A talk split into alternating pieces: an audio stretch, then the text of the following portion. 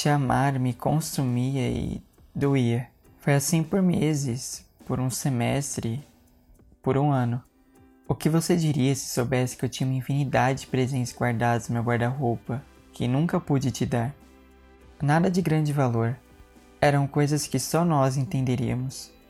Como um chaveiro comprado numa cidade que você me contou que adoraria conhecer, um cubo mágico porque você disse uma vez que era tão complicado quanto um, e velharias colecionáveis que você admirável ainda ter. Sempre que eu via essas coisas, Lembrava de você e de todas as chances que não queríamos ter. Meu terapeuta dizia que eu tinha que seguir em frente. Mas eu não queria seguir em frente, eu queria respostas. Eu merecia respostas. E eu precisava de um ponto final.